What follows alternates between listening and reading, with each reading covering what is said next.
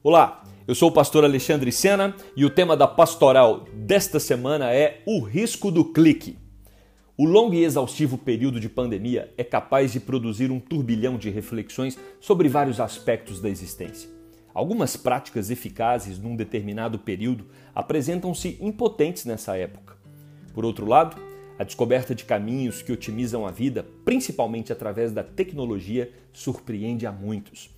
A compra de mercado pelo site, por exemplo, pode ser uma mudança irreversível.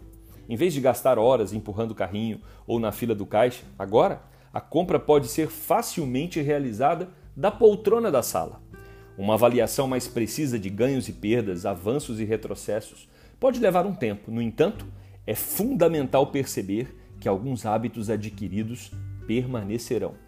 A igreja também teve que se adequar com suas atividades restritas às plataformas virtuais. Discussões teológicas inéditas aqueceram os fóruns evangélicos. É possível celebrar ceia virtualmente? Como participar do culto público sem público? Se este era o debate no campo doutrinário, na prática, milhões de cristãos se adaptaram aos trabalhos online. A preparação e o deslocamento para a igreja foram eliminados e com apenas um clique os membros obtiveram acesso à transmissão do culto.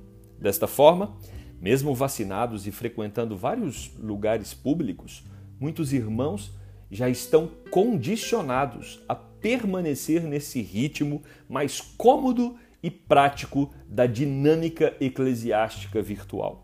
Frequentam shopping, praia, restaurante, porém, a igreja pode continuar apenas online. Já se passaram 17 meses de restrições severas que impediram a igreja de usufruir da comunhão dos santos, que é um dos pilares da doutrina e da prática eclesiástica. A partir de agora, a igreja precisa perseverar na comunhão, como relata Lucas em Atos 2, 42, e perseveravam na doutrina dos apóstolos e na comunhão, no partir do pão e nas orações. O esforço e a disciplina são importantes para retornar os encontros congregacionais. Este movimento precisa ocorrer progressivamente e com segurança.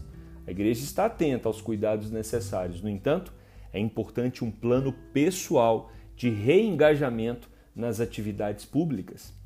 A participação presencial fortalece os vínculos, aprofunda o comprometimento, confronta o individualismo e enriquece as interações. O recurso virtual, durante esse período, cumpriu e ainda cumpre um importante papel. No entanto, jamais pode substituir a vida em comunidade. As comemorações de aniversários, casamentos, as formaturas pelas plataformas virtuais refletem com precisão a incapacidade de aproveitar plenamente os eventos. Quando se trata da comunhão dos santos, é evidente que a participação apenas pela internet está muito aquém do que o Senhor estabeleceu para o seu povo.